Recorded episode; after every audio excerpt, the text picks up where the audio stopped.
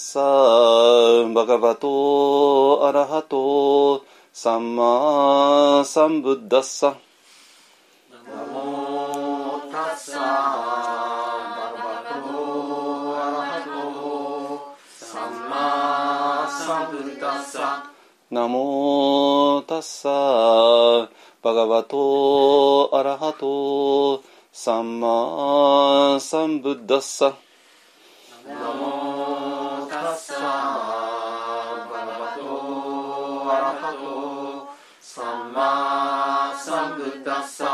ナモタッサーバガバトアラハトサンマサンブッダッサ。ナモタッサーバガバトアラハトサンマサンブッダッサ。ブッダンサラナンガッチャーミ。ブッダンサラナン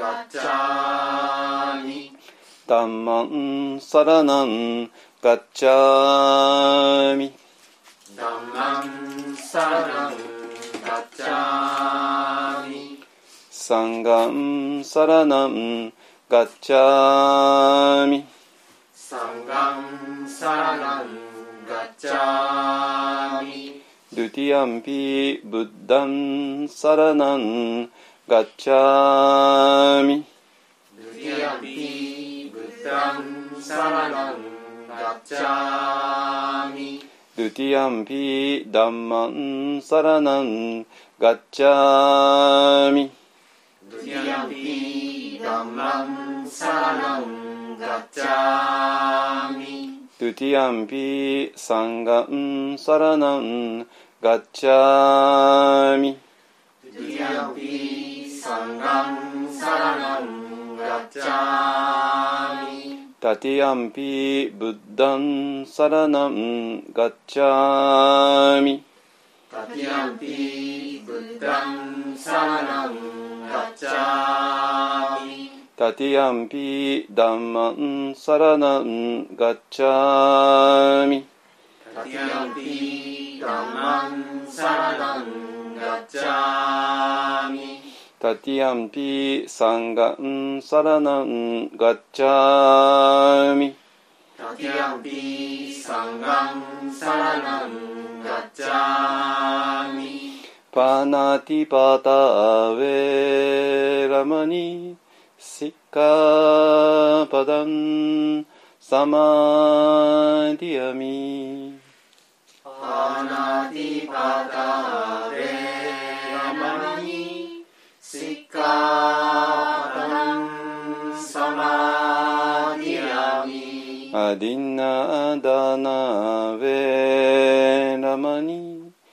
シッカパタンサマディ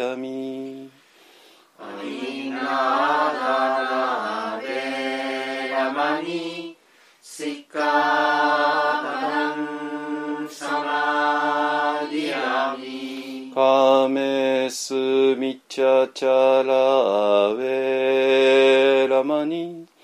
シカパダンサマディアミ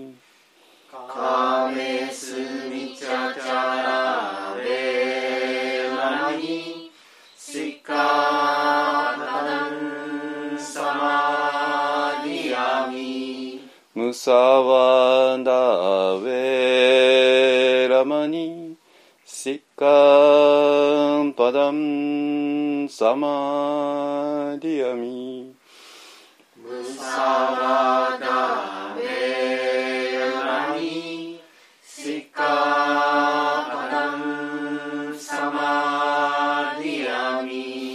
ラメラヤマジャマパダタナウェラマニ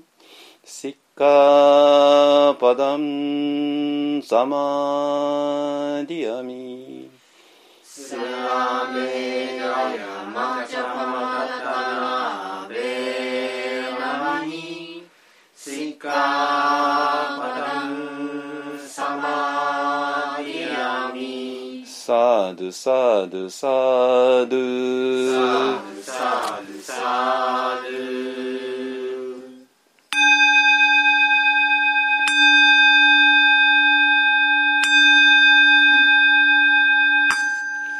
マカハンニャハラミタシンギョ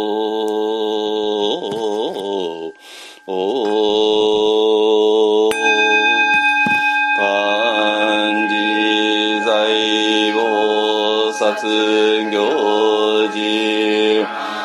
にゃはらみたじしょけんごんくんどいさいく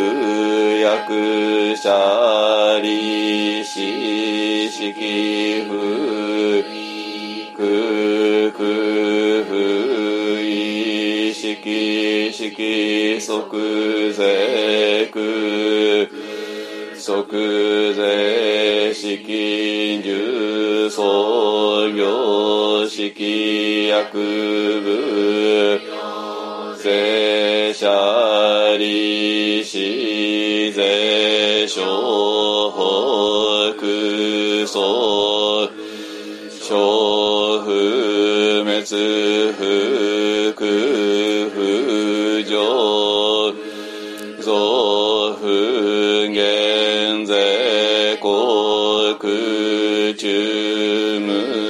式無重創業式。下に微税心に無式証拠即法無限界内し無意識界。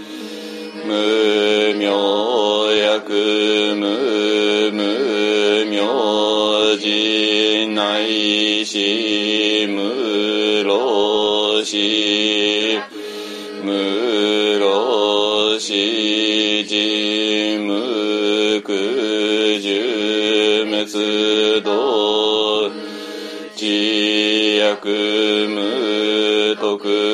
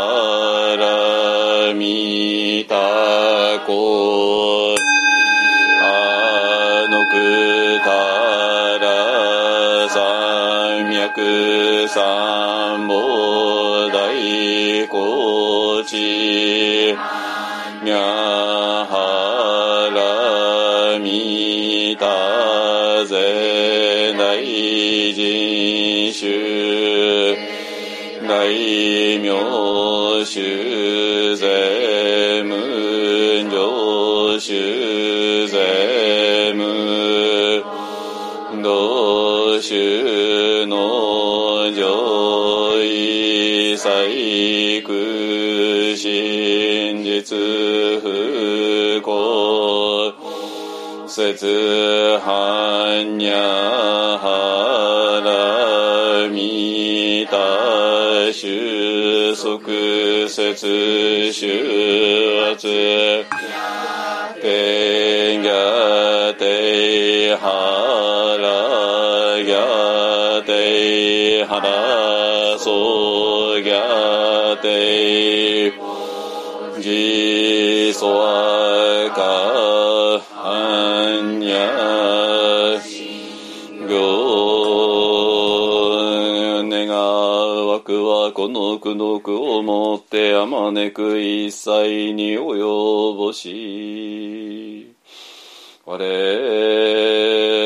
主上と皆共に仏道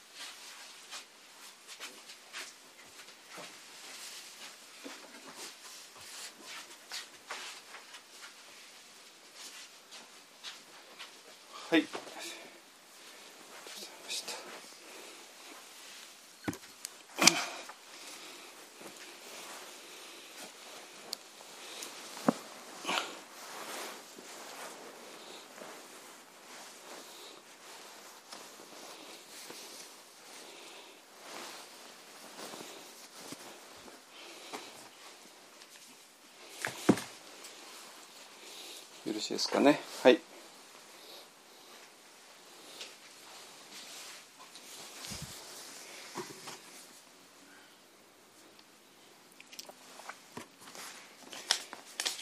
はい、そしたらね、じゃあ始めたいと思います。えっ、と、11月ね、あの、本当えっ、と、初回、あの、最初の日曜日が、あの、新名窟の聞くか精神の中だったんで、えーそれはえ土曜日、えー、と日曜日じゃなくて土曜日にね、えーやったと思いますけどもその後ね、えー、と第2週が、えー、と福島、えーサムサムの接心へやってで先週がねあの、えー、と富士宮市静岡県のね富士宮市にある明園寺山林でお会式ですね。あのお会式っていうのは日蓮宗の一番大事なものでそれなぜかというとあの日蓮さんですね日蓮大聖人のあの、まあ、要するにご命日なんですね恩期でで今年が740年目ってね言わあの言われてたけどもでそれ日蓮宗のお寺の中で一番大事なあの式で、えっとまあ、普通の普通に法要をやってそれから誰かに、えっと法話をしてもらうっていう形式みたいですね。それで、まあ、昨年私がやってでそれで今年もって言われたんでえー、と私と板橋理恵さんの2人で行って昨年はね、まあ、みんなで大勢で押しかけたんだけど今年はちょっと,、えー、とコロナとかいろいろあるんで2人でやってで、まあ、実際は法要をやってから、えー、と私の方は、えー、と板橋さんのヨガで瞑想っていうね、えー、1時間ちょっとでコンパクトにギュッとあの縮めたものをねやりました。ねえ、ー、とそれちょっとねあの、えーと、ポッドキャスト上げるほどはあの長い話ではなかったんでちょっと上げるのを、えー、してなかったんで、ね、なんで、えーと、2週も続けて飛んじゃったんであのえっ、ー、と法話をこうやってポッドキャストで上げるのはねあの久しぶりになります。えー、でえ、ー、と今日もねあのいろいろなあの話を、えー、していきたいと思うんですけども何て言うかなあの、えー、今日はね最終的にはねあのペインボディをどどうやって解体するか、えー、について、えー、エカーさんがね非常に詳しく詳しくっていうのは一人の女性があのエクアさん訪ねた時のものを非常に詳しく書かれていてでそのなんか急所みたいなところですねをあのがあるのででそれをねもう、えっと、最後に取り上げることができたらいいかなと思います。あのとねちょっとね、まあ、ただそこに行くまでにねもうちょっと大きなあれをえ図を描かなきゃいけないので、えっと、ちょっとねそのそのためにちょっと時間使いますけども。でもこの、えー、ペンボディが解体する、えー、解体実際に解体してるところをもう本当ドキュメンタリータッチで描いていてで私らもその女性の中で起こったことが分かるんですよ。うんとこれを自分で似たような経験をした人だったらばですねそれか何言っても全然ピンとこないっていう 相変わらずの反応もあると思いますけども。でもまあねこのポッドキャストを聞いているような人たちえー、まあ今この部屋にいる人たちとねポッドキャストを聞いてるあのまあ今オンラインであのリアルタイムで聞いてる人も何人かいらっしゃるんだけども、まあ、何何,、えーと、何日か後にねポッドキャストとして聞いてる、ね、方もいらっしゃるでしょうから。でその人たちはほぼピンとくるはずなんですよ じゃないとねあの私の話っていうのは全然面白くも何ともないだろうしピンとこないですね。でえっ、ー、となので、えーと、このだけどもさらにね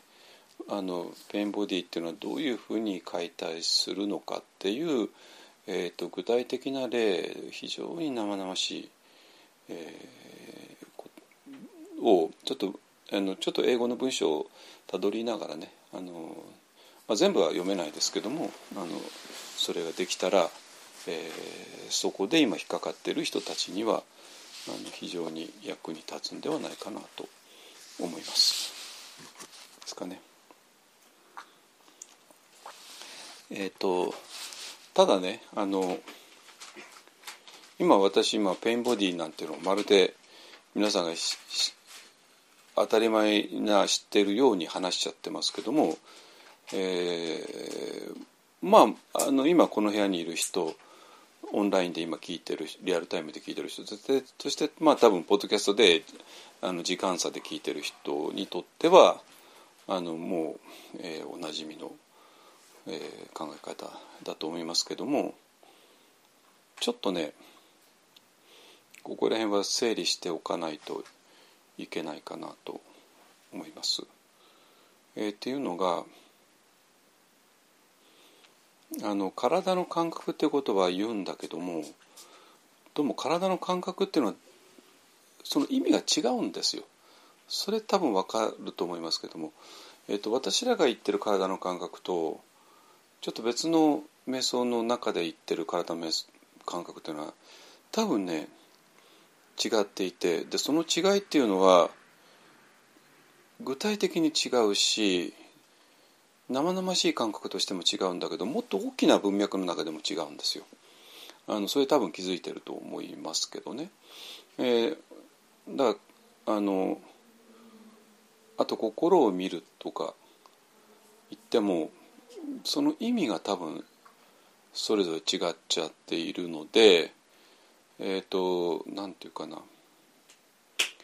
えーと、私は一本案一本案って今ずっと流れがあってその文脈の中で話をして瞑想しているから体の感覚を見るっていうことはある一定の意味を持っています。でそれはみんな多分もうシェアしている。ね。一本案じゃないところで、えー、でももちろん体の感覚を見るとかねそういう言い方を当然するんだけどもちょっと意味が違うんですよ意味が。でこの辺りをねきちんと整理しておかないと混乱しちゃうからで、えーと、私はもう普段はもう一本案に来てる人たちと向かい合ってやってるからなんだけど、まあ、時々ねあのそうじゃない人たちと あのなんかで出会って遭遇して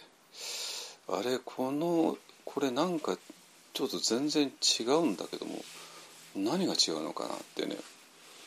あの考えるんですよ。ね。ってことは私がその人に対して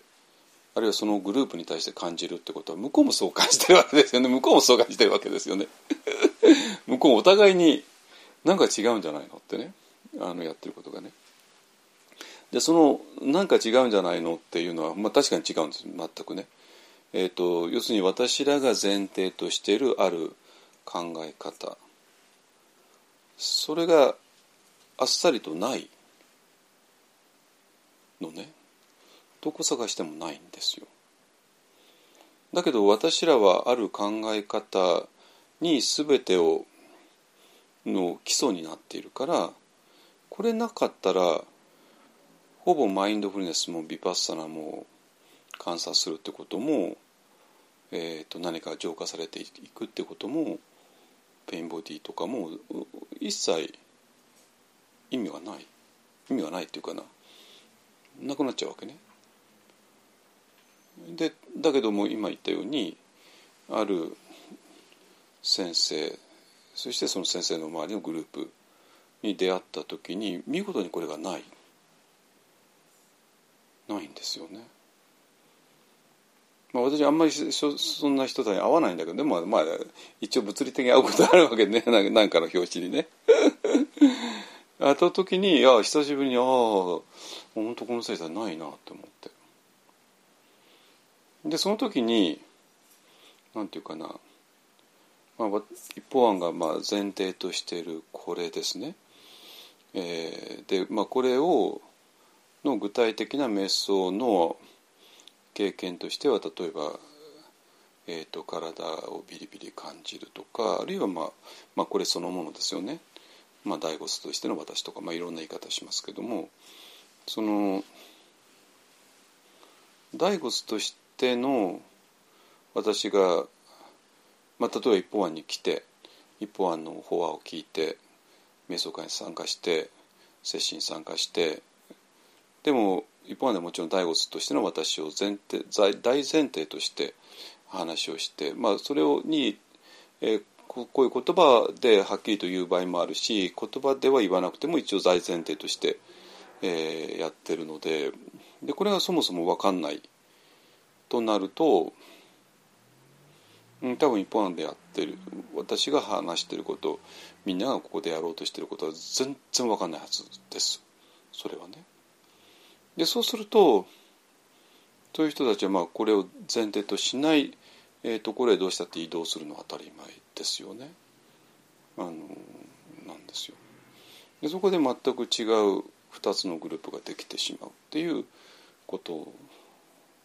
ですね。でそれでまあその全然私らと全然違うグループとはほぼ私はあんまり接触持たないんだけどまあたまに接触するとああやっぱりそうここまで違うかってね思うわけです。はい、でねあの、えー、なのでえっ、とねこれどういうことかっていうとあの、まあ、今体の感が違うって言ったじゃないですか。ででその前提条件っていうのは、まあ、私らは今、えーと、一方はこれを前提としてるって言ったその第五図としての私ですね第四図としての私とは違うものとして。ね、で,、えー、でこの第四図としての私っていうのはえーと、我々にとって、えーと、第四図の、まあ、要するに世間において、えー、当たり前とされている私ですね。でそれどういうことかっていうと,、えーとまあ、こういうフィジカルな体があってでそれからいろんな thinking があってでいろんな感情が湧いててエモーションが湧いていてでこの合わさったものですねでそれが私ですね。でそうするとこれは別に「うんうんうんそれそうそう私でそれしかないでしょ」ってねまあ普通は世間の人はみんな思ってるわけですよ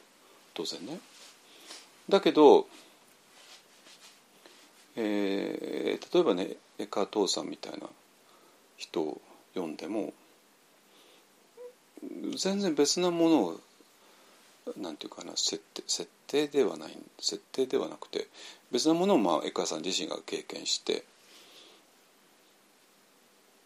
でそしてそれはエカトールっていう個人の経験ではなくてこれも人間であるったら誰でもそうでしょうっていうねそういうことですね。人間だったら誰でもが胃袋があったり心臓があったりのと同じように人間だったら誰でもこれがあるでしょうっていうね。いう前提で。でもこっちの方が分かんなくて、えー、と今までのあの、えー、とフィジカルな体と thinking とエモーションが合わさったのを自分だとする、えー、このなんか考え方っていうかな。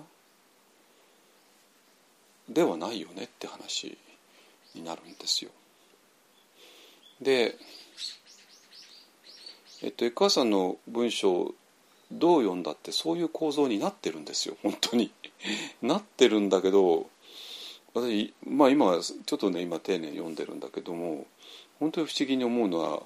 あれ600万部売れてるわけですよ。600万部ね700万部で。700万人これ全部分かってるのってね本当正直言って思うわけですよ。700万人の人が分かってたらこれとんでもなくすごいんだけどもどうみんな実際読んでるのかなって非常に興味がある。で、えーと、一般の人たちと、ね、読むと一般がもう全く同じ前提をしているから非常に分かりやすく読める。ななぜかといえばもう一方はもうこの、えっと、こっちの世間でいう私ではないもの。これをずっとこれしかやってないわけですよ。これをめぐって散々えこれは構図はどうなってるの？でそれとマインドフルネスと慈悲とはどうつながるのとかね。いやこれをどうやってダイレクトに感じられるのとかね、えー、そういうことをずっとやってきている前提条件がだからあのエクさんの文章を読んでもあこれについてはこれ言ってるのねあこれについてはこうやって言ってるのねとかねよく identification という言い方するわけですよね。 identification というのは要するにこれを自分だと思うことを identification って言ってるしでこれを自分だとするのを egoic egoic mind とか egoic mind とか言ってだけどでも egoic mind って言ったらね普通はもう利己的な心になるじゃないですか。自分のことしか考えないね。あの周りのこと何も考えない。あああの人エゴイストねってね。エゴイストねっていうのは世間ではそのぐらいの意味しかないわけですよ。自分のことしか考えない。もももっとなんか周りのことをねちゃんと気配らなきゃとかね。みんなが幸せになるようなことをやんなきゃ。なんで自分の都合ばっかり言うのよっていうような人はエゴイストっていうわけですよ。だけどだけどエクアさんはそんなことを問題にしてるわけじゃなくてイゴイックマインドって言った場合にこれを自分だと思うそれをそれが identification ですねあの、えー、の意味で使っているんですよ。だからこの大前提がないところで egoic mind って言葉は多分理解当然理解できないし identification って言葉はもう理解できないしでいやだだけどこの普通に自分と思ってるものじゃないものがあるならこれとんでもない話じゃないですか。とんでもない話をそんなに簡単に理解できるの？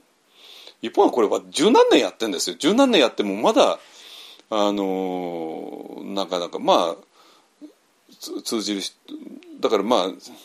一方の周りでこれがだんだん分かってきてるってこれはほとんど奇跡でね。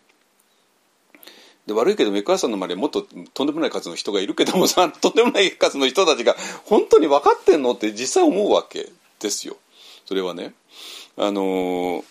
ででこの前提があってでそれで、えーと、じゃあ問題は、えーと、今まで自分だと思っていたフィジカルなのとシンキングとエモーションとの、ね、組み合わせが自分ではないところへそれを単なる概念とかねあのスピリチュアルなあの用語とか仏教の用語とかヨガの用語とかねではなくて本当これをリアルに経験するにはどうしたらいいのっていうところで、まあ、ここで、えーと、私はまあジャンプとかいろんな言い方をしていることがあってでその文脈が初めてあってでそでそこで初めて体っていうのが問題になってくるわけ、ね、体っていうのが。うん、でで我々はそこで体にまず入ってでそれからこうしてそれでこうやっていけるよねっていうからでそこで体の内側を感じるとかねだから我々が体の内側を感じるって言った場合にもうこの文脈で言ってるわけなんですよ。うんうん。はい。目の前の人の顔をチェックしながら今やってますけど。分かってる分かってないか。はい。ね。でそれとじゃあさっきも言ったけどこっちを前提としないねグループなんいくらでもあるわけじゃないですか。でじゃあその人たちが言う体って全然違う意味なんですよ。ですよね。わかね全く違う。その人たちももちろん体の感覚を見る。だってカヤヌパッサナってあるんだからねカヤヌカヤヌカカヤヌパッサナね。カヤっていうのは体ですよアヌパッサナっていうのはあの随感というけど、まあ、まあ見ることですね。だから体を見ることをやるんだけどもこれはもうちゃんとお釈迦様の中にちゃんと言われてるから当然、えーと、どの流れもやるやる。つまり私らと同じようなこと私とらと同じものを前提としなくてもカエのパスタがするんですよ。そしたらカエのパスタの意味が全く違うんですよ。わかる？うん。だから私らは何て言うかな体をを見るって言った場合に、えーと、その文脈が全然あの私らと全く違う意味合いで道筋で体をの感覚を見てる人たちもいるよね。だけど私らは全然違うよね。ってここをちゃんと押さえないと多分体の感覚を見ますって言ったら「ああはい知ってます」って言われてもちょっと多分違うんですよ。多分じゃなくて全く違うわけ。ね、で、えー、だからこのあのなんていうかな。つまり私らが今までの普通の自分ではない、えー、もう一つの自分に、えー、いる行く時にここの道筋があってここを通らないといけない。そしてこれは非常にリアルな道筋なんですよ。ね、でそれでこの中で、えー、体を感じるって言った時に、えーとまあ、微細な感覚。とか微細な身体とかいうのが出てくるわけですね。あのでその体が、えーと、フィジカルな体が、えーと、地水化風でできている体が地水化風でできている体ではない違う次元に入っていく時に私らは自分の体が微細な感覚で満たされているのを感じる。でだからそこそれをあのだから全部そこからの流れでえー、ってるわけですね。ででなんだけどもあのこのもう一つの自分っていうのを前提としない人たちの体っていうのは全く違う体で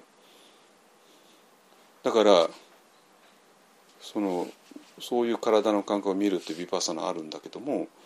えーとまあ、それの有名なコースはありますよね。でそこにもう何回も通ったよっていう人が、えーと、一方案に来てその人と話を聞いても全然何も感じてないんですよ。一方案的にはね。一方案的なその体の中へ入るっていうことを全くしていない。あのちょっとちょっと言葉を交わすだけでもとてもじゃないけど体の中入ったとは思えないんですよ。はいあのあ同じ場所だったらねちょっと言葉を交わせばああはい同じ場所入ったねっていう確認できるわけなんですよ。だけどもいくらやっても全然確認できない。ってことはどうしどういうことかっていうとそもそもそあの、まあ、まあ私は体っていうねボディっていう身体っていうねまあそういう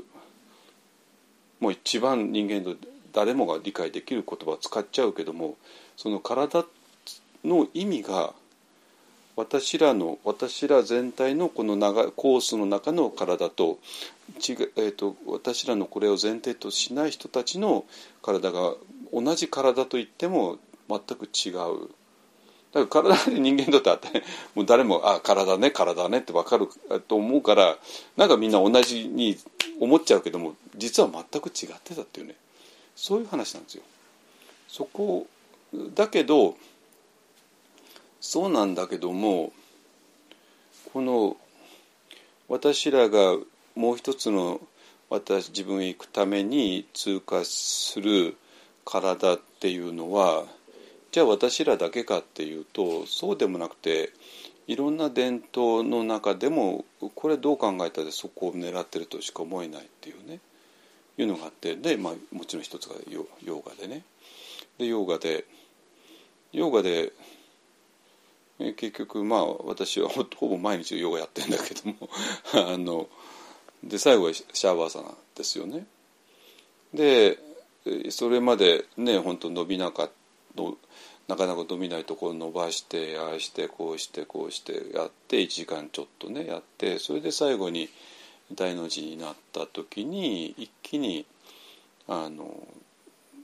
フィジカルな体が消える。で、まあ、一つの大きなエネルギーフィールドの中に入っていく、ね、あの溶けていくっていうねもう明らかにこれしか狙っていない、まあ、つまりヨーカが狙ってるのはシャーバー様でね。あのでそれによって我々は、えー、ももう一つの自分に行く前にもう一つの体ですね。もう一つの体に入っていく。でそのもう一つの体を、えーと、それぞれのあれに合わせていろんな言葉を使い使います。私自身がね、えーと、微細なエネルギーに満ちてるっていう意味で微細な身体って言ったり、えー、小屋さんの言葉を使ってインナーボディって言ったり内なる体って言ったりえっ、ー、とエネルギーフィールドと言ったりね、えー、いうものですね。だから要するにフィジカルな骨とか筋肉とか、えー、胃腸とか心臓とかでできているようなフィジカルな体ではない次元っていうものがあってでそこに入ることによって我々は、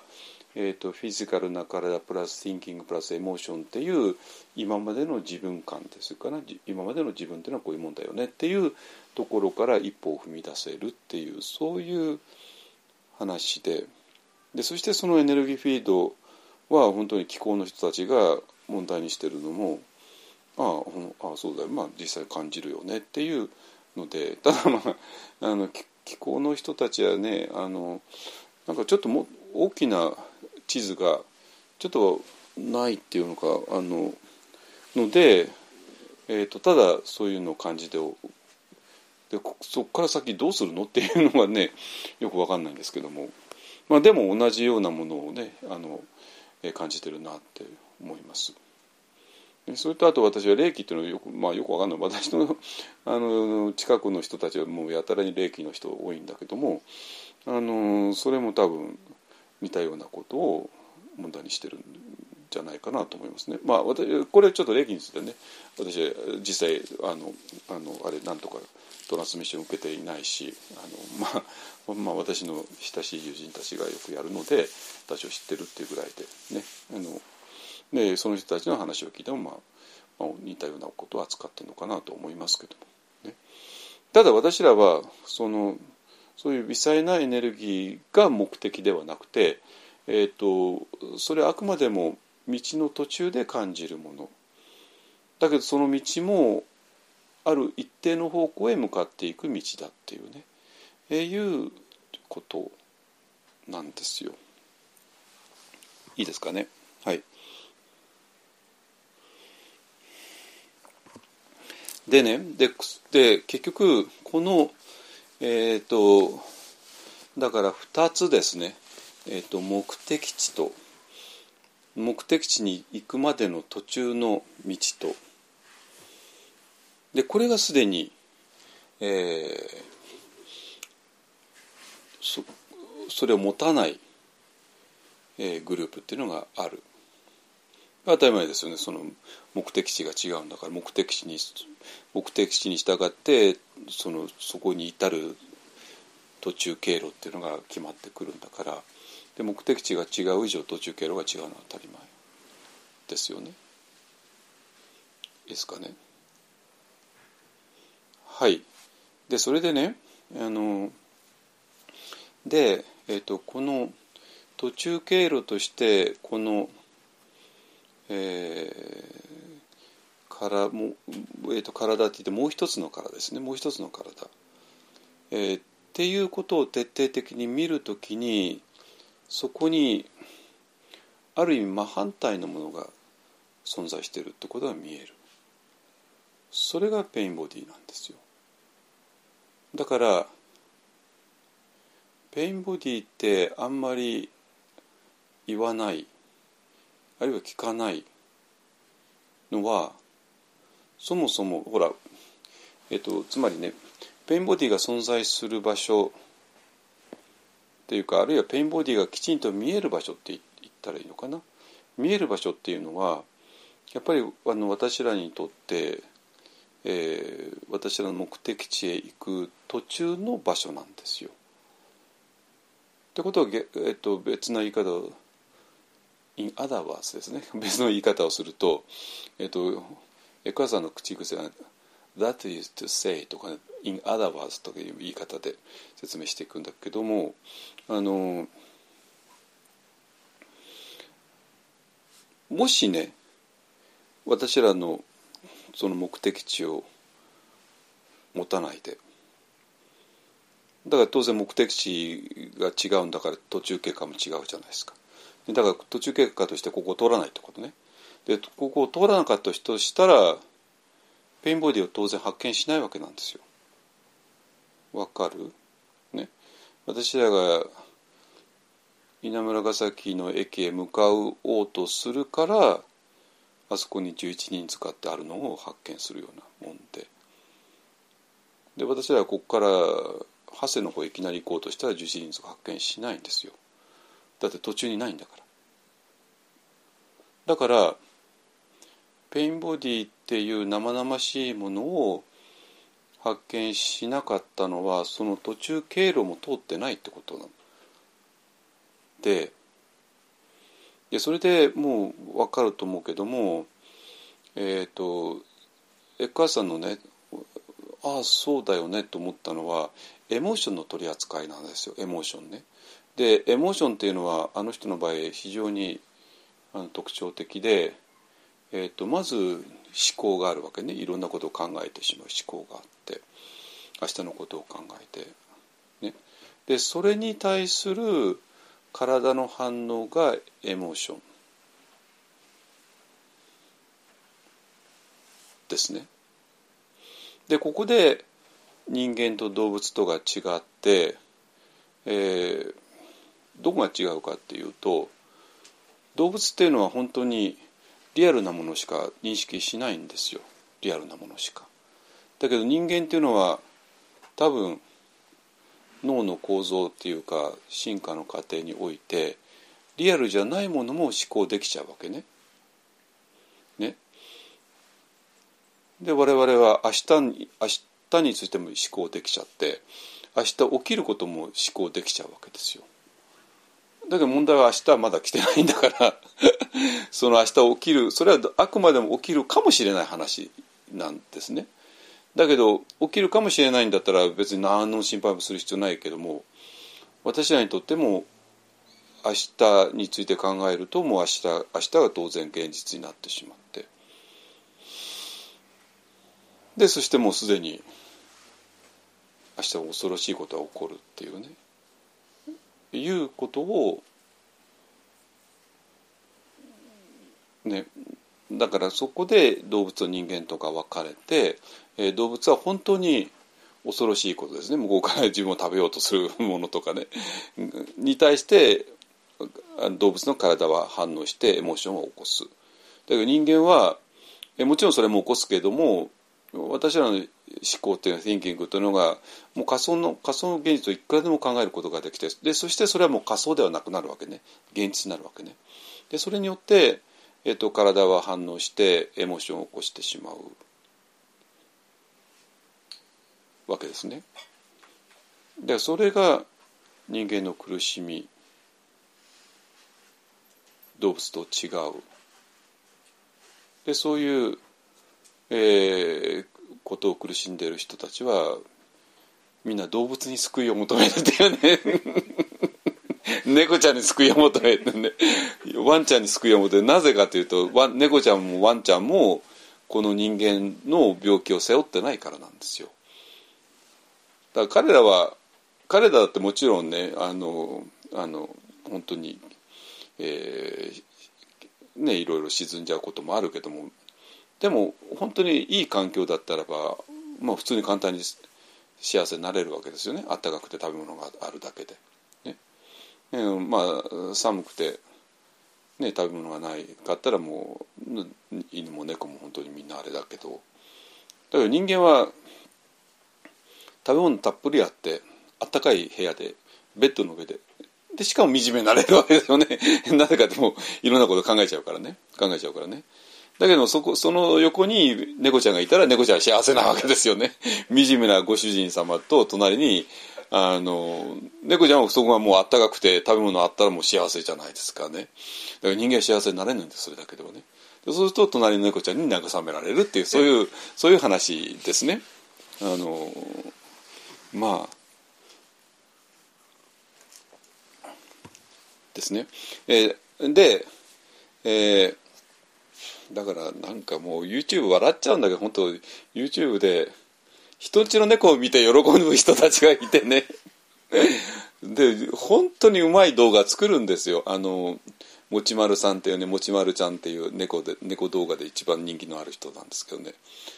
再生回数何十万回ですもんね。ただもちまるがない。あのあの事件なんて起こらないわけですよ。なんかももちまるちゃんがなんかいろいろやるんだけどそれをあのその主人が勝手に解釈してやってるだけでね。勝手にもちまるくんの気持ちを代弁してるんだけど本当かよってそれあんたの妄想でしょってねいうようなものでまあまあいいんだけども、まあ、要するに、えっと、そこが人間と動物とが違う、ねえー、でその時に人間の体っていうのはそこが判断できなくて、えー、と仮想現実に対して反応してしまって不安になるよねっていう、えーことですねでだからその時に体の感体の反応っていうことをエクカさん非常に強く言うんですよ。だからエモーションって言った場合になんていうかなアクサラですねアクサラのネガティブなそういうものっていった場合に体の感覚まで言わないんですよ。そこまでは踏み込まないじゃないですか。踏み込まないところで怒りだとかむさぼりとか言ってるだけで。ですね。私そんなこと聞いたことないし、あのあなたの中でそういうアクサラな心の見なさいって言った場合にただ本当にただあこれはむさぼりねあこれが怒りねっていう見るだけででこの体の殻を見るってことはそれはやらないですね。やらないですね。うん。あのでねってことはどういうことかっていうと、えっと、この体の生々しい感覚を非常に大事にするそしてその体の生々しい感覚が Thinking が作った仮想現実に反応しているのがエモーションだよねっていうことをがそこにはあるわけなんですよ。いい？でここまでは言わテラバで言わないですよね。言わない言わないここは確かですよね。うん、でそういうその体の反応っていう、えー、のはないんですよ。でそしてだからここは本当画期的で画期的ででだって実際に不安になるっていうのはもうねえこの間睦美さんがお腹 お腹がざわざわするっていうのは画期的なこと言ってたけどね。胸がざ私は胸がざわざわするけど彼女はお腹がざわざわするみたいでね、まあ、だからまあそれぞれの人によってえっ、ー、とお母さん不安になるとどこがざわざわするの？胸か、はい、胸？うん。まあまあそれは人それぞれだけども。だけどその、ね、そういう、えー、もの。だから体のレベルにまで入っていっている。でそうすることによってなんていうかな pain body っていうのが見えてくる。ネガティブなエネルギー体。それを entity っていうね。あのなんかまるでそれがそれそれものとして存在しているようなもの。私の中に何かが寄生虫みたいなものがある。でその感覚ですね。つまりえっ、とで問題はこれの本質は pretend to be you っていうわけね。それそれはまるで自分であるかのように振る舞うでこのこの前提条件はそれは自分ではないって話が前提条件になるわけそれは自分ではないってはっきり見えるからそれが pretend to be you me っていうの姿が見えるわけなんですよ。ですね。つまりこの大仏としての私とか青空としての私っていう立場に立つからこそこれこれがあなたの自分の全てだよねと思わせていたそういう事実が見えてくるわけ。だからこれ前提としてなかったらもうプリテントも何もだってこれが私じゃないですかってね 終わりなわけですよ。だってこれが私じゃないですかっていうね。私ってこのフィジカルボディとティンキングとエモーションでしょっていう。プリテンドじゃないですよこれ私だもんってね。だけど pretend ってね何々のふりをするって意味ですけどもっていうのが見えてこれこっから見えて見るからなんですね。こっから見るから pretend to be me ってなっていた。その pain body がですね。だからこれのどこが画期的かっていうとこの本当の私がいる場所青空としての私とか大仏としての私とか、えー、山格好の私とか、えー、存在そのものとしての私とかもう全部永井さんと柳田さん全部抑えたね。あの、えー、としての私とか。っていうのがあって初めてこのこれがプリテントしてるっていう姿が見える。でこれがなかったらプリテントも何もあったもんじゃなくてこれしかわたもうこれが私でしょう。でこれについての何て言うかな一切の記述とかないんですよ。ないわけ。でそしてじゃああと何するのって言ったらこれがまあ確かにいろいろなネガティブがネガティブなものを、ね、積み重ねているよね。それがカンマカルマの法則だよね。だからそのカルマの法則に従ってえー、そうならないようにしましょうよね。でもそんな簡単にいかないよね。じゃあちょっと時間かけてやりましょうよね。って話になって「すいません。やどのぐらいですか?」ってね。まあ未来に約束をするんだけどもその未来は来るかっていうと来ないね。来ない。いや来ないんですよ。来ないわけ。いや、そんなことない。まあ、それはあなた何、10年しかやってないでしょ ?10 年じゃ来るわけないでしょっていうね。いう今世で来るわけないでしょってね。何言ってんの？今世でやるの期待しすぎですよとかね、まあ、言われちゃうわけですよ。本当に。で、そしたら今そういうことが起こな起こらなくても、まあに、まあ一応逃げられちゃうわけですよね。未来において。だけどこれはもうはっきり言わなきゃいけない。そんなそんな未来は来ないです。絶対来ないです。無理なんですよそれは。だからそれは私はね何て言われ言われてもそれ言わなきゃいけない。でその上でじゃあつまり、えー、何が言いたいかというとこの,、えーと、この私ですね。Thinking とエモーションと体を私とした時にどう考えたってもう苦しみは逃れられないんですよ。もうこうそういうふうな構造になっちゃってるから。でだからそそういうそういうふうに不幸を作っていく構造を見破って、えー、見破ればなんとかなるようならないですよ。ならないわけ。ね、なぜかというと本当に立たなきゃいけないのはここででここに立った時に、えー、この不幸を作っていく構造が見えるしそしてそこに体が絡むっていうのも見えるんですよ体が絡むってことがね。でそれがどういうふうに絡むかっていうと、えー、ここにネガティブなエネルギーの塊があるよねっていうふうに見える。そしてそこからこのネガティブなエネルギーに押されて我々はいろんなことをしてきてしまったよね。でそしてここにもしこのもう一つの私っていう考え方がなかった場合にもうネガティブなエネルギーは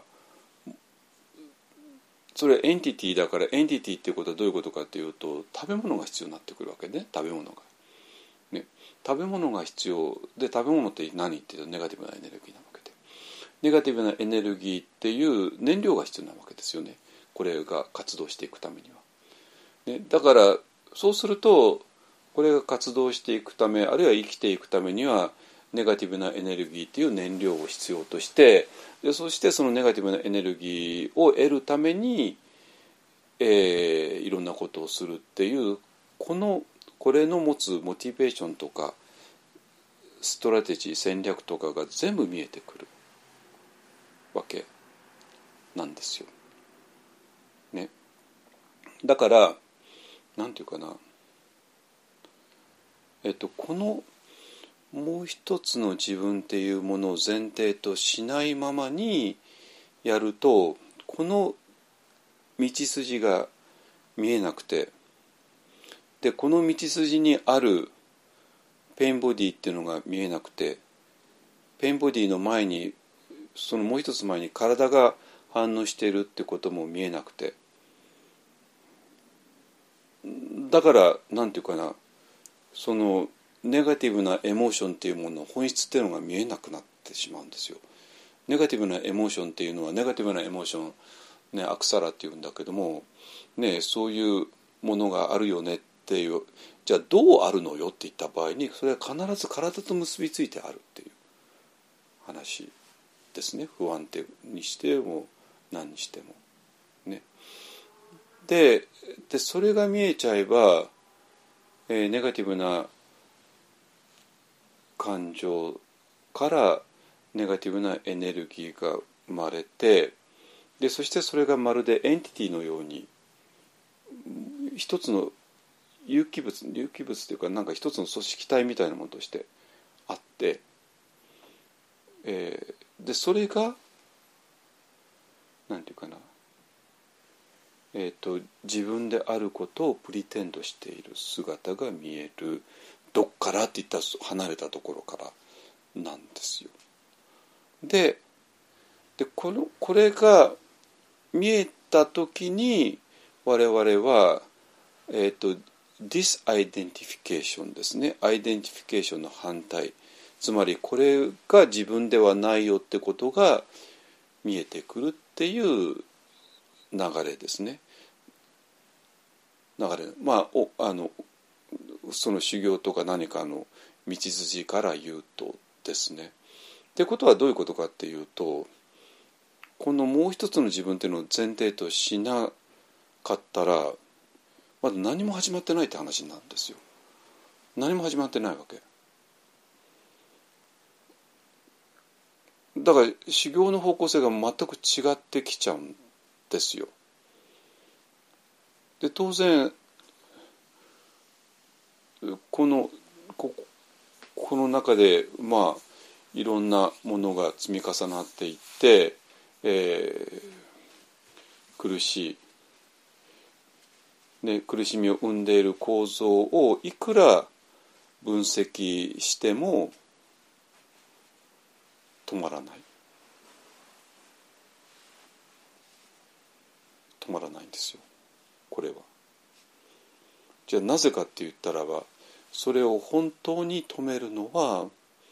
このこれが自分であることをプリテンドすることを見破るしかなくて見破った途端にこれは終わる。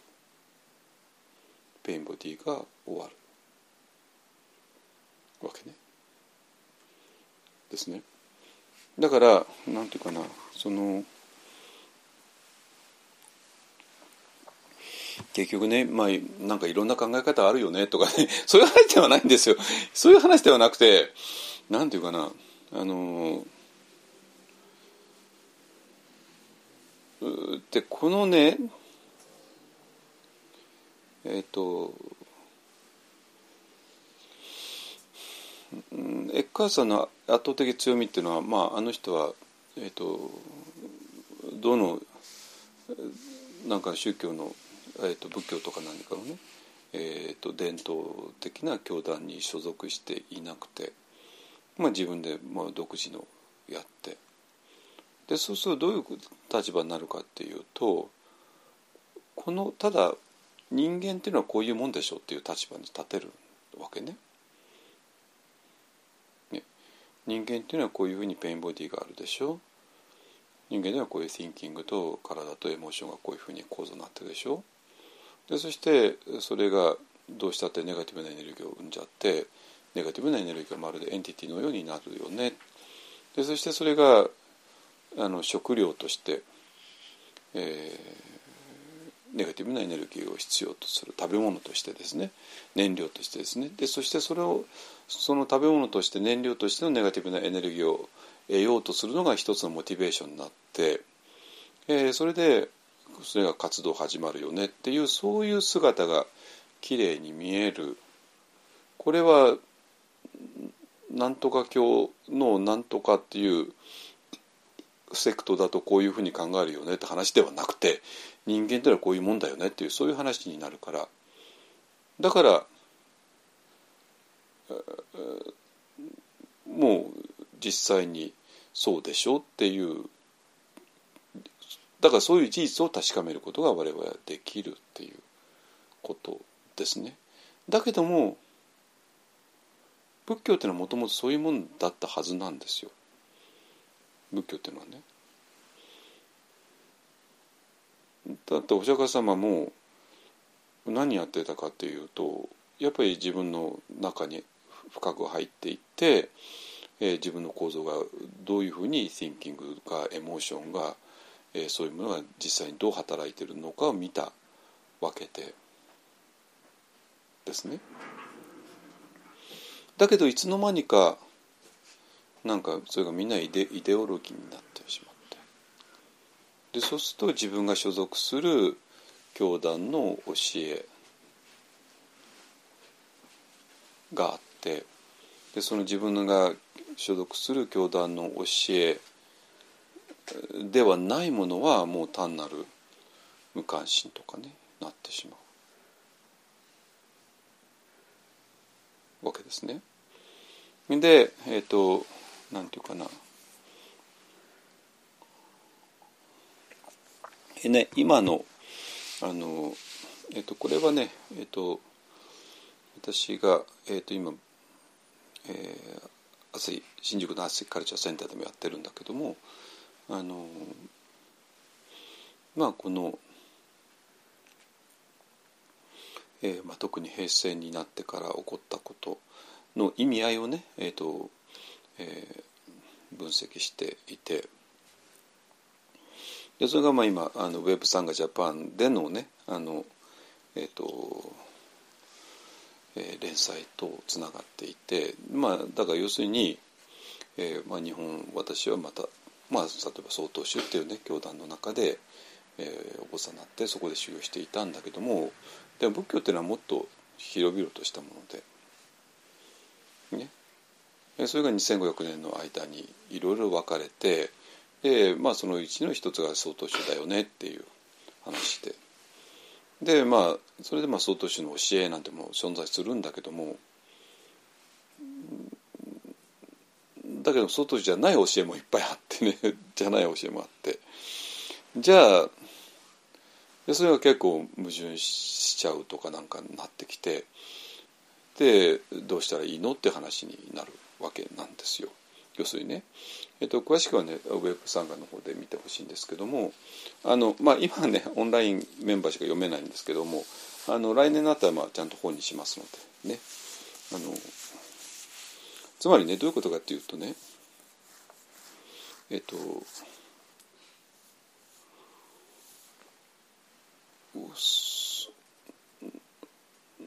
まあ例えば自分がある伝統に所属していて、えっと、自分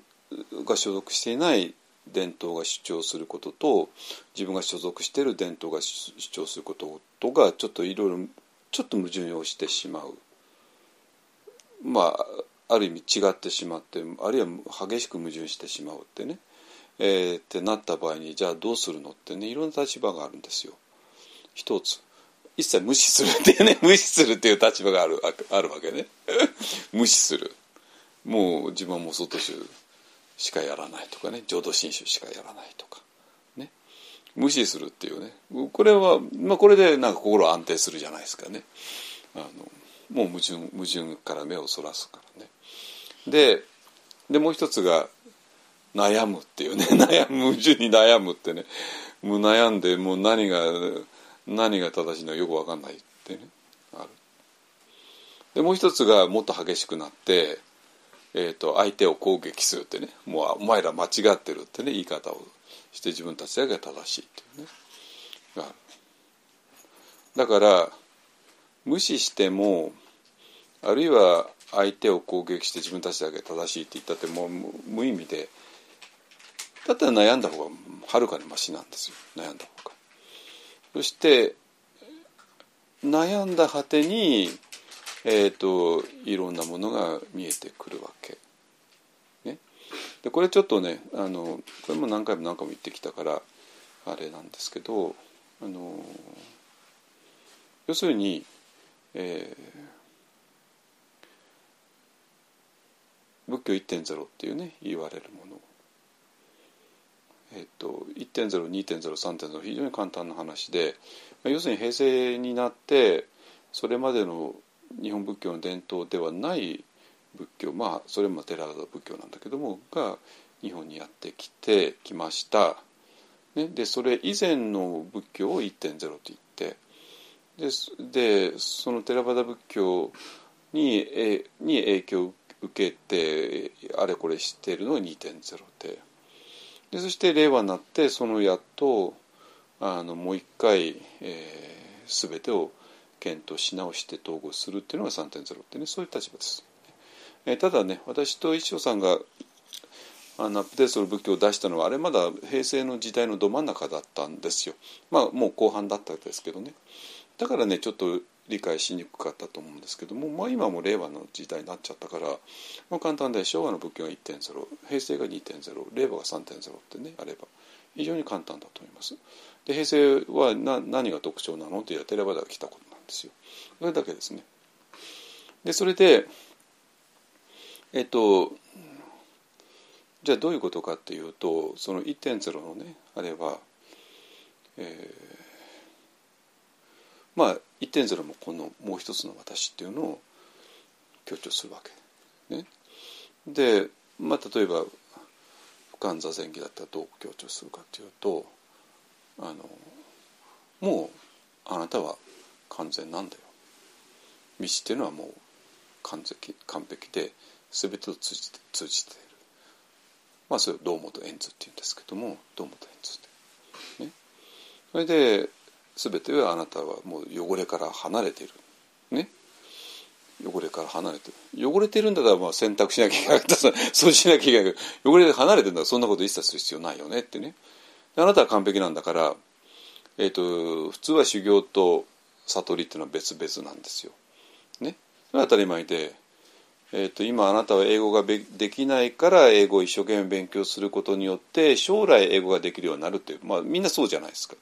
ねだけどもだから今はダメだから修行して将来悟りっていうものにたどり着くっていうのはまあまあ世間の誰もがやってることだし世間が誰もがやってることを修行にはためたらそうなるよねって話なんだけどもそうではなくてじゃなぜかと言ったら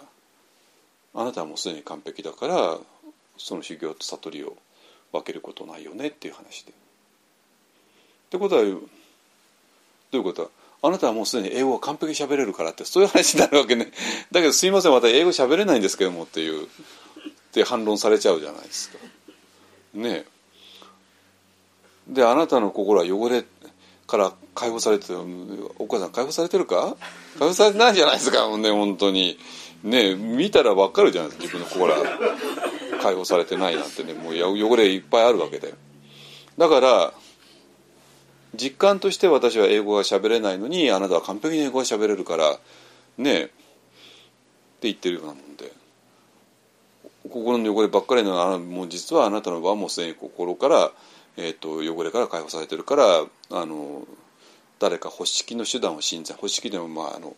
えーと、掃除でねあの誇りを払うってことですね。誇りを払うようなことはする必要がない。すみません誇りだらけなんですけどね。なるわけですけどね。だから自分の実感とは全然違うことをいきなり言われるわけなんですよ。でそしてその言われたことに応じて、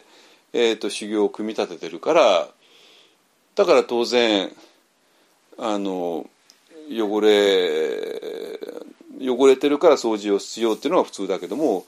汚れていないから掃除する必要がないよね。で掃除する必要がない修行と悟りを分ける必要がないよね。そういうところでやるのが士官多座になるわけ。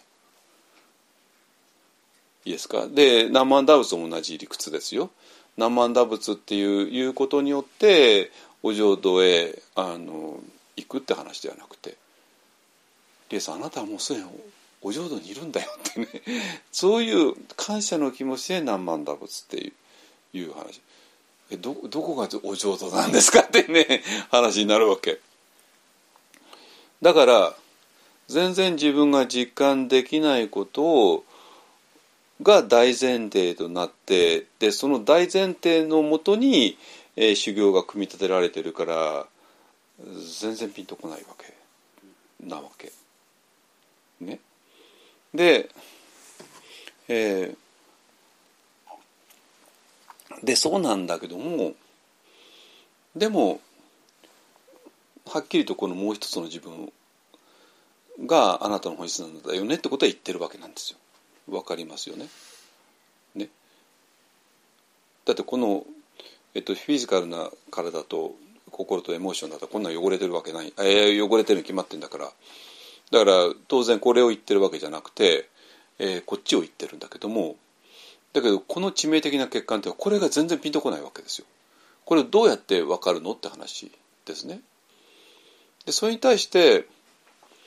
平成になって2.0テレバダが入ってきてとてつもなく人気が出たのは当たり前でだって私汚れてるからって言われてね。汚れてたので掃除する方法があるんだって言われちゃったらこっちの方がはるかに現実的じゃないですか。ね？簡単な話なんですよ。つまりそれまであなたの心は汚れてないよ、かんえーえーと汚れてないよ完璧だよ。だからもう一切掃除する必要ないんだよ。だからもう修行と悟りを分ける必要ないんだよ。だから時間ただすればいいんだよってね言われてたのが、うん、でもちょちょっとちょっとすみませんそうじゃないんですけどもって思ってたのがあなたの子汚れてるよって言われたんだからね。これは非常に正直じゃないですか。正直だし実感に合ってるしでしかも、えーと、その汚れの方法まで教えてもらったわけですよ。これはみんな飛びつくに決まってるわけよ。今まで全然ピンとこなかった人たちが一斉に飛びつくわけ。でまあそこでまあ落とし穴でみんな一斉に落ちるんだけども。あので落とし穴っていうのはさっき言った言ったものですね。あのこのもう一つの自分っていうのを前提としないで、えーと、フィジカルな体エモーションと thinking を自分だとしてでその間にまあいろんなこういう苦しみを生む構造が分かってでそれをやめようとしてもここだけではやめられないの。無理なのそれは。無理なの。ね。えー、それは時間かければいいってもんじゃないの。ね。まああのなんていうかな。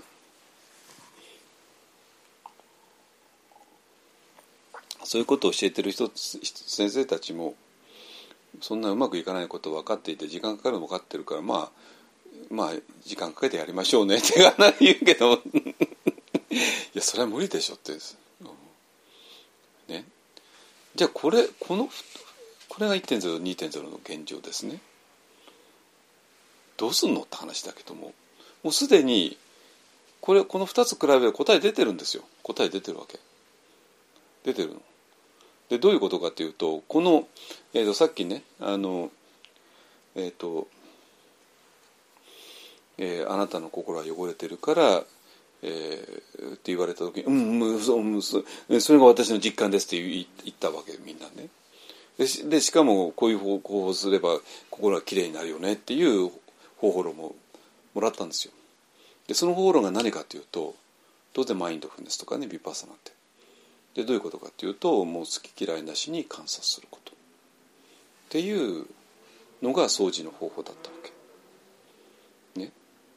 でそれでみんな夢中になって好き嫌いなし観察するぞって頑張っちゃったわけですよね。当然できるわけないわけです。できるわけ、できるわけないわけですよ。すいません、これできないですよ。もう何回も言うけど、これはできないの。あなたにはできないの。ね。それはもう時間かけたって無理なの。でこれはもうはっきり言わないと。ね。あの、あの、で、これどういうことなのかって言ったらば、そその時に1.0と2.0のこの2つが必要になってきて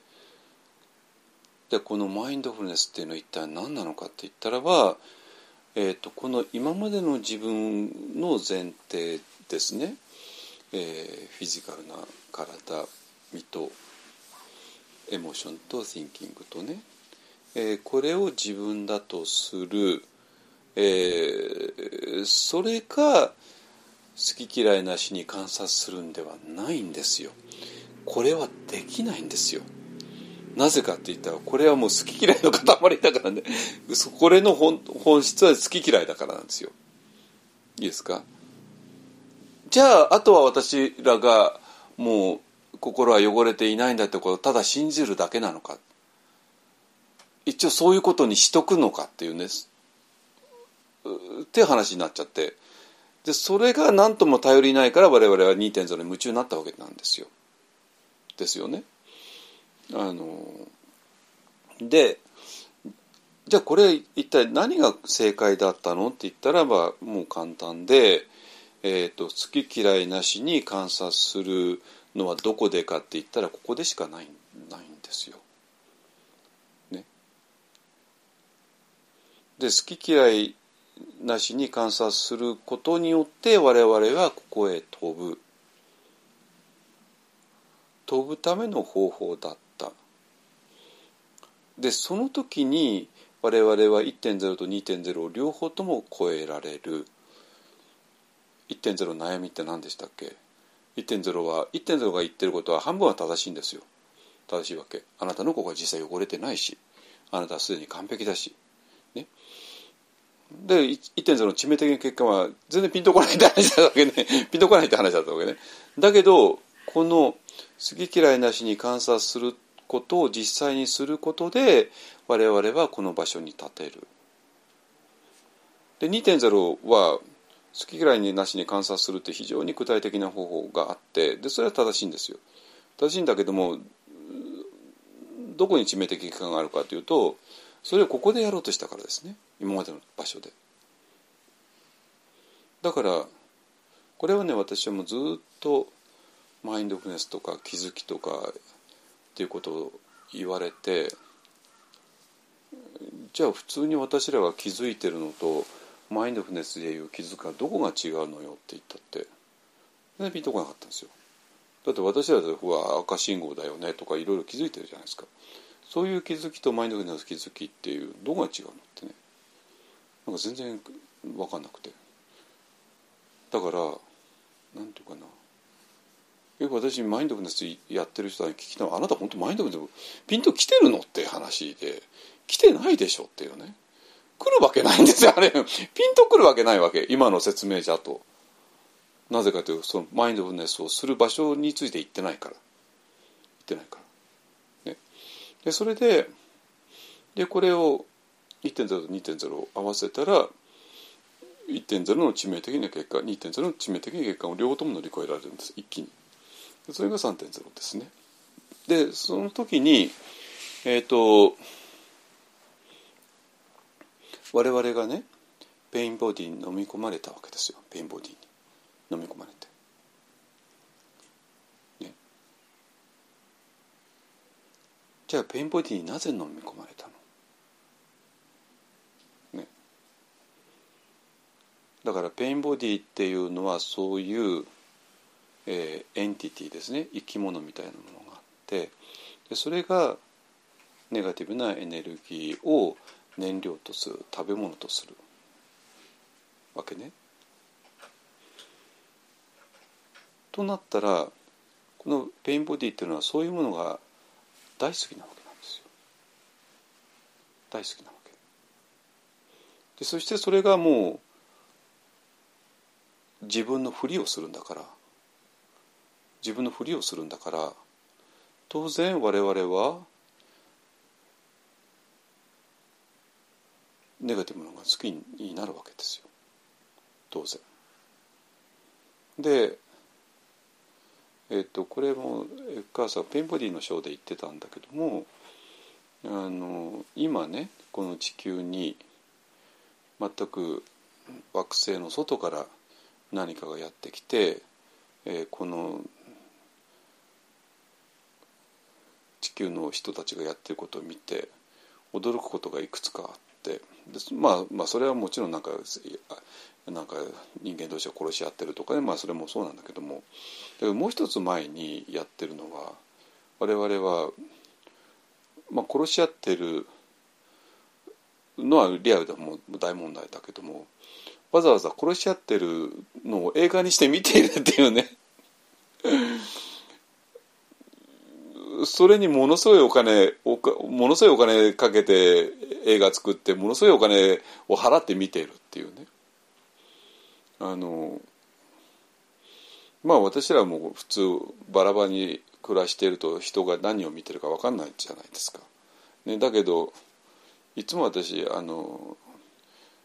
国際便ですねインターナショナルな飛行機に乗ってなる乗るとほら映画の画面があるじゃないですかね。それでトイレ行くじゃないですか。トイレ行ってトイレ行って自分の席に戻ってくる時にみんなの画面が全部見えるんですよね。みんながでほとんどがもう殺し合ってますよ本当に。ねその画面に映るのがね。殺し合ってるかなんか男女が何かしてるかでね。だからそれをなんていうかなみんな好き好んでねインターナショナルでもう7時間も8時間も乗んなきゃいけない時間が退屈だから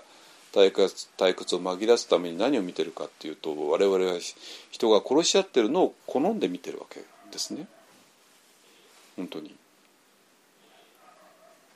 で我々は本当にあのまあまあどの国のマスコミっていうのはみんな同じだけどマスコミっていうのは商売だから商売だから売れなきゃしょうがなくてまあ要するに売れるものをみんなテレビ番組にしたり映画にしたり新聞にしたりしてでそそこにはどういうものかがいいかっていうね。誰かと誰かが愛し合ってますので面白くなんともないわけですよね。そういうか愛し合ってた二人がもう今ではもう泥沼の 泥沼の離婚騒動してますとかね っていうような話が大好きなわけですよね我々はね。でえっとでそれまあそれがまあ例えば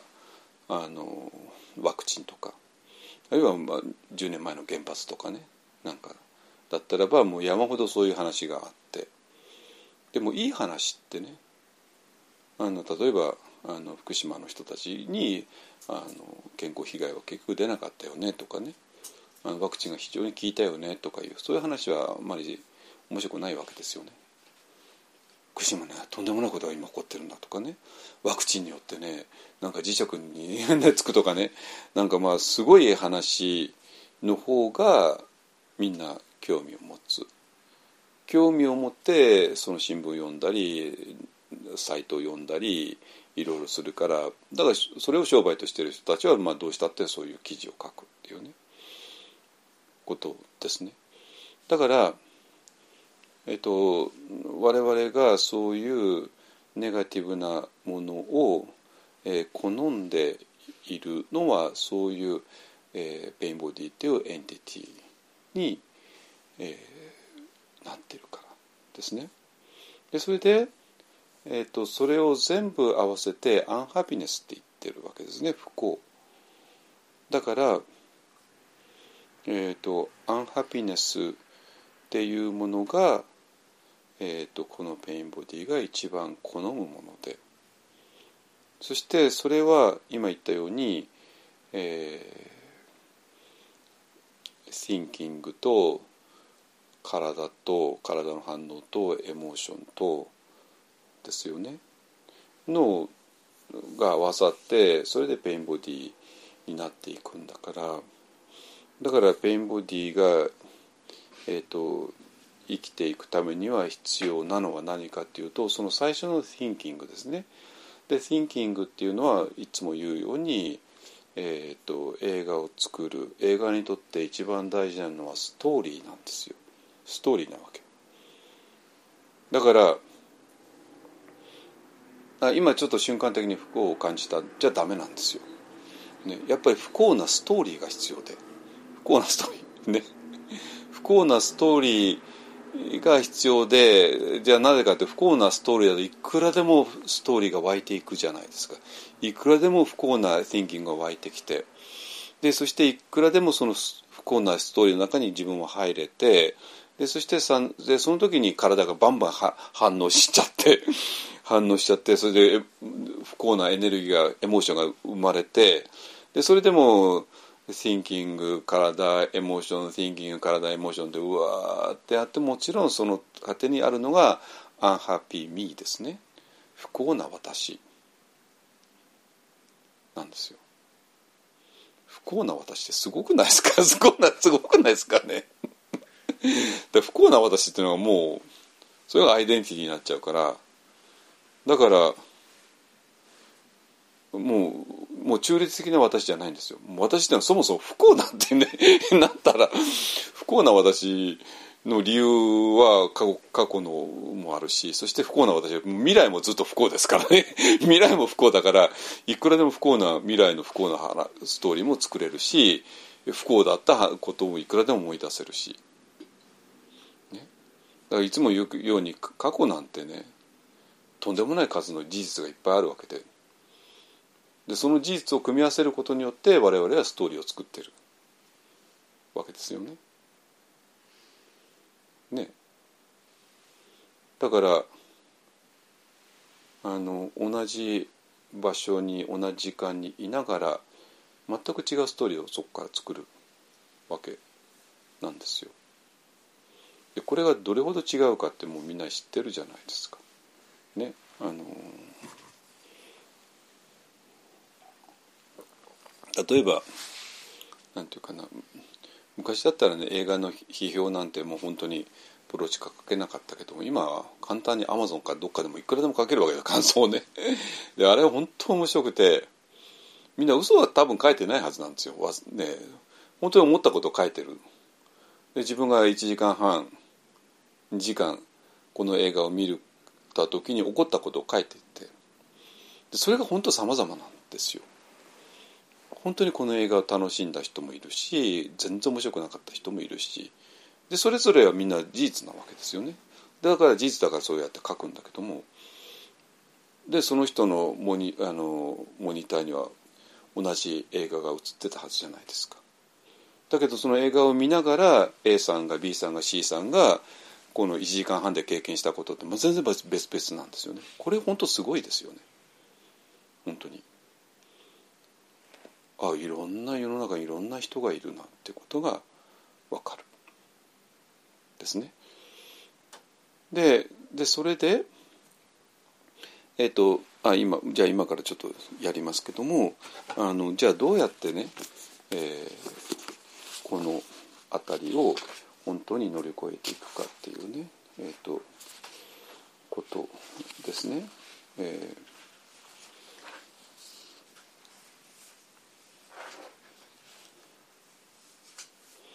であのまあえっとエクアさんのところにね30代の女性がやってきた。ね、ででも見るからに強烈な pain body があって、まあ、ちょっと話を聞くと、まあ、あの親から父親からあの物理的な暴力を受けていたっていうねがあってでそうすると今は30代の女性の今の環境ではなくてもう昔から引きずってきた pain body によってその人は非常に苦しいわけですね。でそうなんだけどそのあのえー、この考えと、えー、彼女の思考とエモーションとの間のつながりとか、えー、っていうのがあの、えー、見えない。あるいは pain body、えーとまあ、彼女はいろいろ考えるんだけども考えるのが全部、えー、 pain body から来てで考えることによってその pain body を、えー、さらに膨らませているってことが見えない。だからつまり自分はものすごくアンハッピーなものとして生きている。ねだけども同時にその人は自分のこの苦しい感じっていうのはどうも原因は自分の中にあることだけは分かっているわけね。多分彼女は今別にそんなにあの難しい環境にはいないはずなんですよ。だけどもどうしようもなく不幸でアンハッピーで。ね、ででそれでじゃあエッカーさんはどういうことを、えー、指示したかっていうと、えー、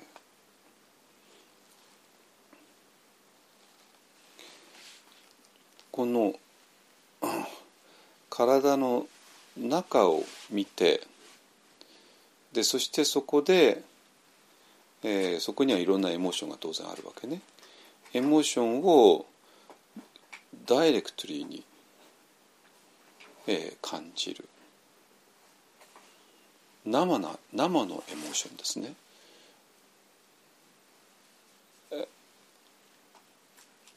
それは、えーと、もうすぐに、えーと、アンハッピーな思考とか私はこれだけアンハッピーな人生を送ってきたのとかねそういう話にするんではなくてもうダイレクトにじゃああなたは今その体の中でどういうエモーションがあるのっていうことですね。思考でも思考ともつなげないストーリーともつなげなくてダイレクトに、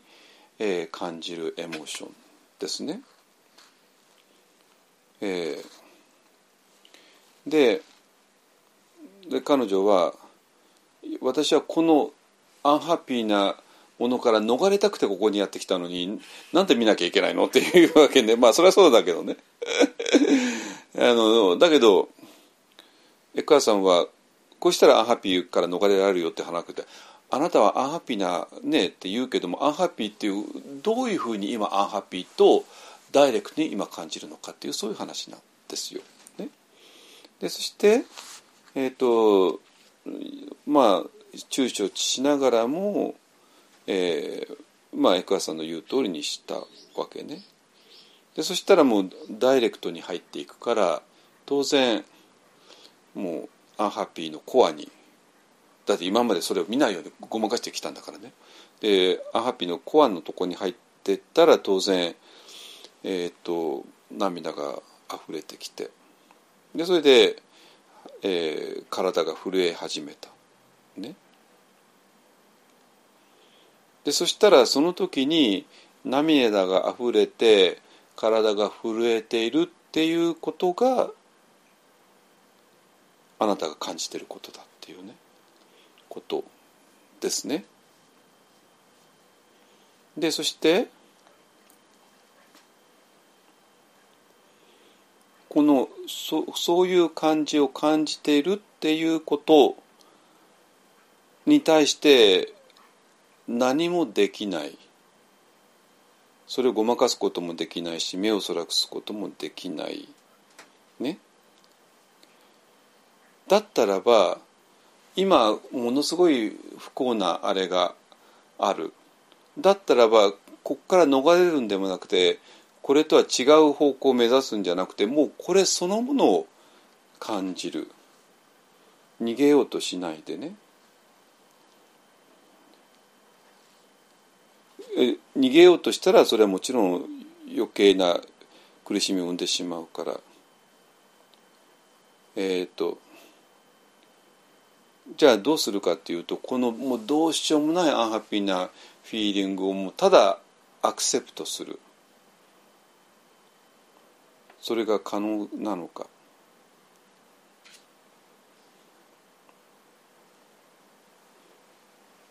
ていうと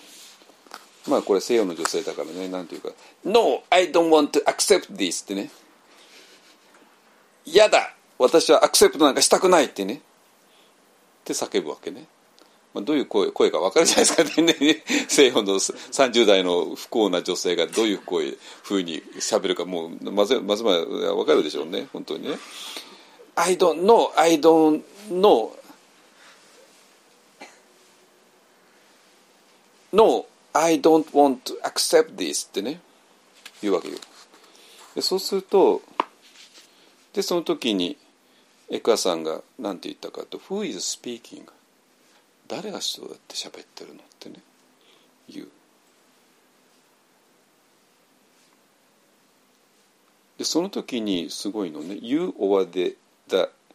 You or the unhappiness in you」あなたなのそれともあなたの中のこのアンハッピーネスっていうもの自体なのかっていうね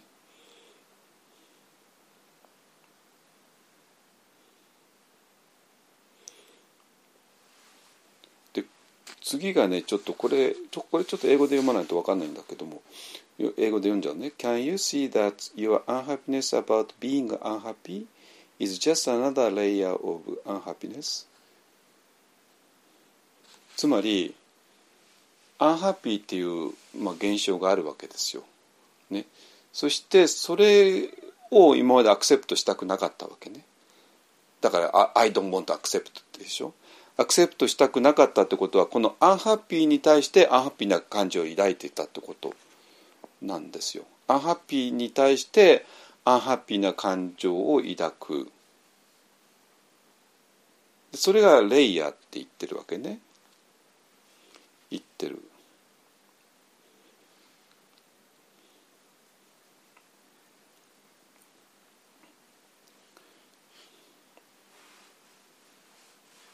ね、でそのアンハッピーに対してアンハッピーだととしてアクセプトしてないこと自体が苦しみを生んでるんじゃないのってね言ったわけ。ね？えー、でそしたら She became quiet again そしたらまた彼女静かになってでエクアさんが「I am not asking you to do anything」あなたに何かをしろとは言っていない All I'm asking is that you find out whether it is possible for you to allow those feelings to be there つまりそういうアンハッピーなフィーリングをただそこにいさせる今まで何とかアクセプトしたくなくてあの戦っていたわけね。そう戦うんじゃなくてただそこにいさせるアンハッピーなことね。もう In other words and this may sound strange. ここがすごいの。If you don't mind being unhappy what happens to the unhappiness? ね、アンハッピーっていうものがあってもしあなたがマインドってことはあのこれ動詞で気にするってことね。アンハッピーであることを気にしなかったならばあなたのアンハッピーには何が起こるかっていうそういうことなんですよ。Don't you want to find out? でえっ、と彼女はちょっと困惑してで、えーと、数分1分か数分後に、えー、静かに座っていて。でそしたらその時に彼女のエネルギーフィールドにもう重大なシフトが、ね、変化が起こった。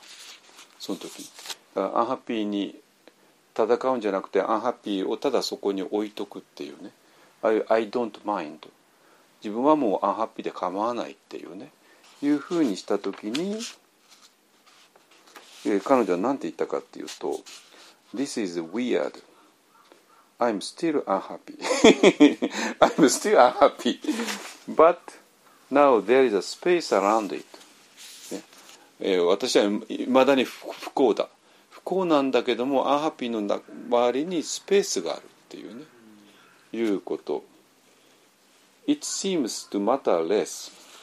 つまりアンハッピーであることが今までものすごい重大な問題だったんだけどもアンハッピーであることは今では重大ではないっていうねいうことですね。あの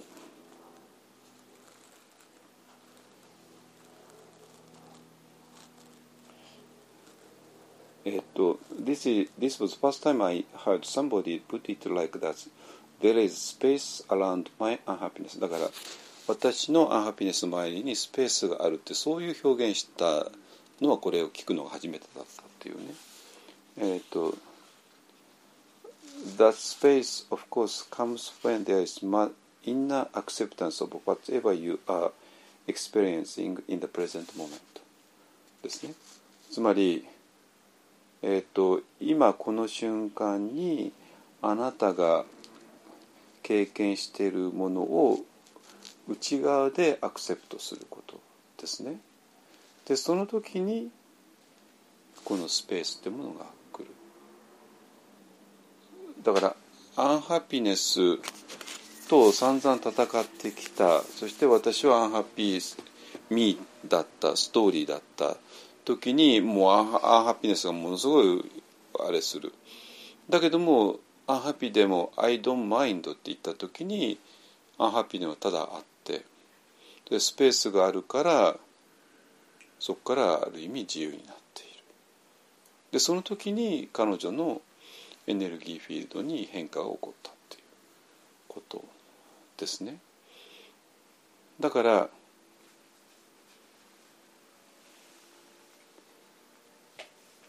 ここでね今一番大事なのはもう「I don't want to accept」って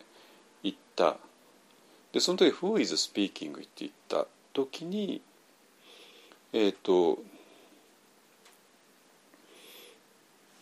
「Who is speaking」って見えるのはここからなんですよ外からなんですよ。で外に立った時に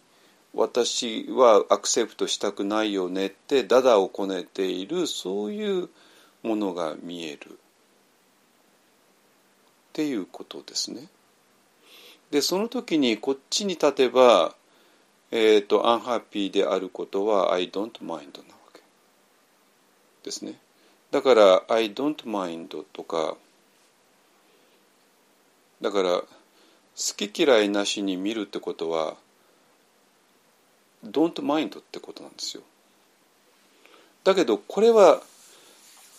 それはできないんですよ全部マインドしちゃうんだから気になるわけ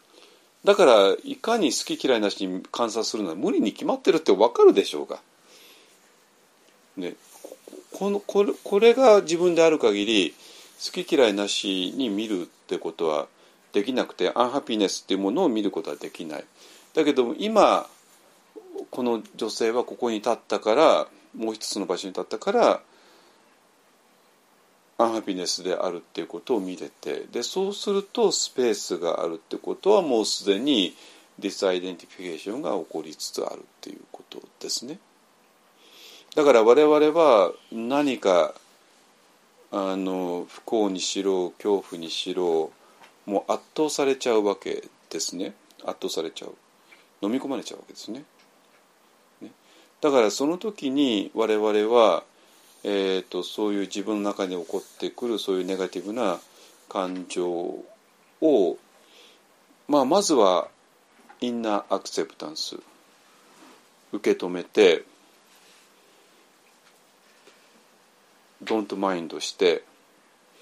でそうすることと同時にあのこのもう一つの場所に立つっていうかもう一つの場所っていうものを最初から分かあるからそこへ立てるっていうこと。ですね。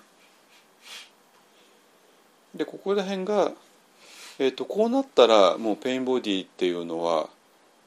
存在できなくなるわけですよ。 pain bodyっていうのはそのネガティブなエネルギーを食べ物として生きてきたんだからネガティブなもののエネルギーを得る食べ物を得る手段がここで失われるわけだからですね。でそこからが end of the pain body っていうことになります。えー、っとねだからこの瞬間ですね。えー、っとエネルギーフィールドのシフトが起こった瞬間、えー、そこをね、えー、彼女この女性が戦うのをやめた時に抵抗するのをやめた時にエネルギーフィールドにシフトが起こった。でそこら辺から我々は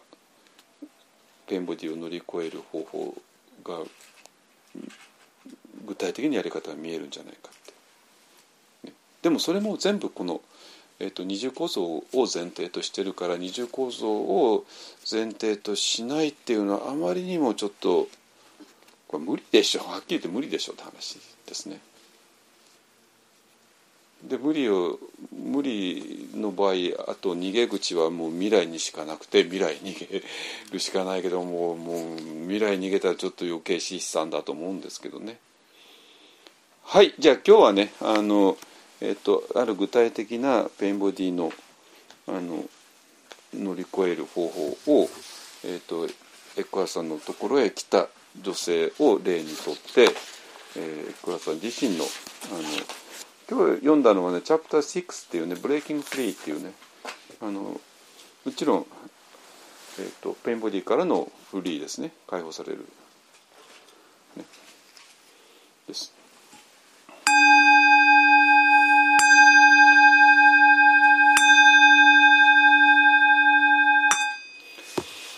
主上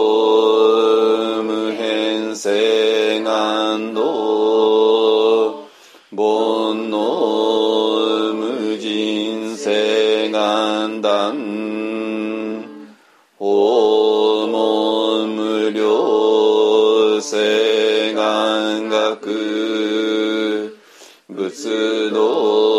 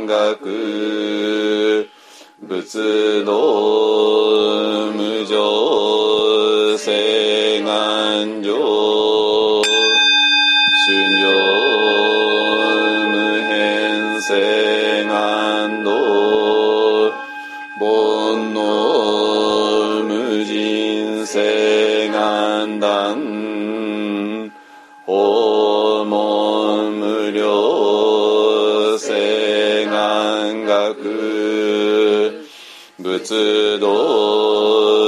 無常性